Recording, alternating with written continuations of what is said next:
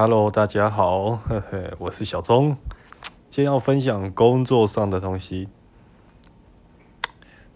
这年头很奇怪诶，就是欠钱的人好像最大诶，跑去跟老师请款，嗯，或者是跟医师请款，他们底下助理就一副哦，对了，没钱，嗯，没计划，嗯，没办法开发票，我操！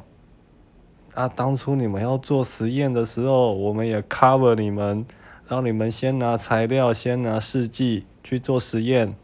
结果呢，跟你要钱的时候，哦，钱都要不到呢，而且还会被骂，是怎样啊？这世道天地颠倒了，哇！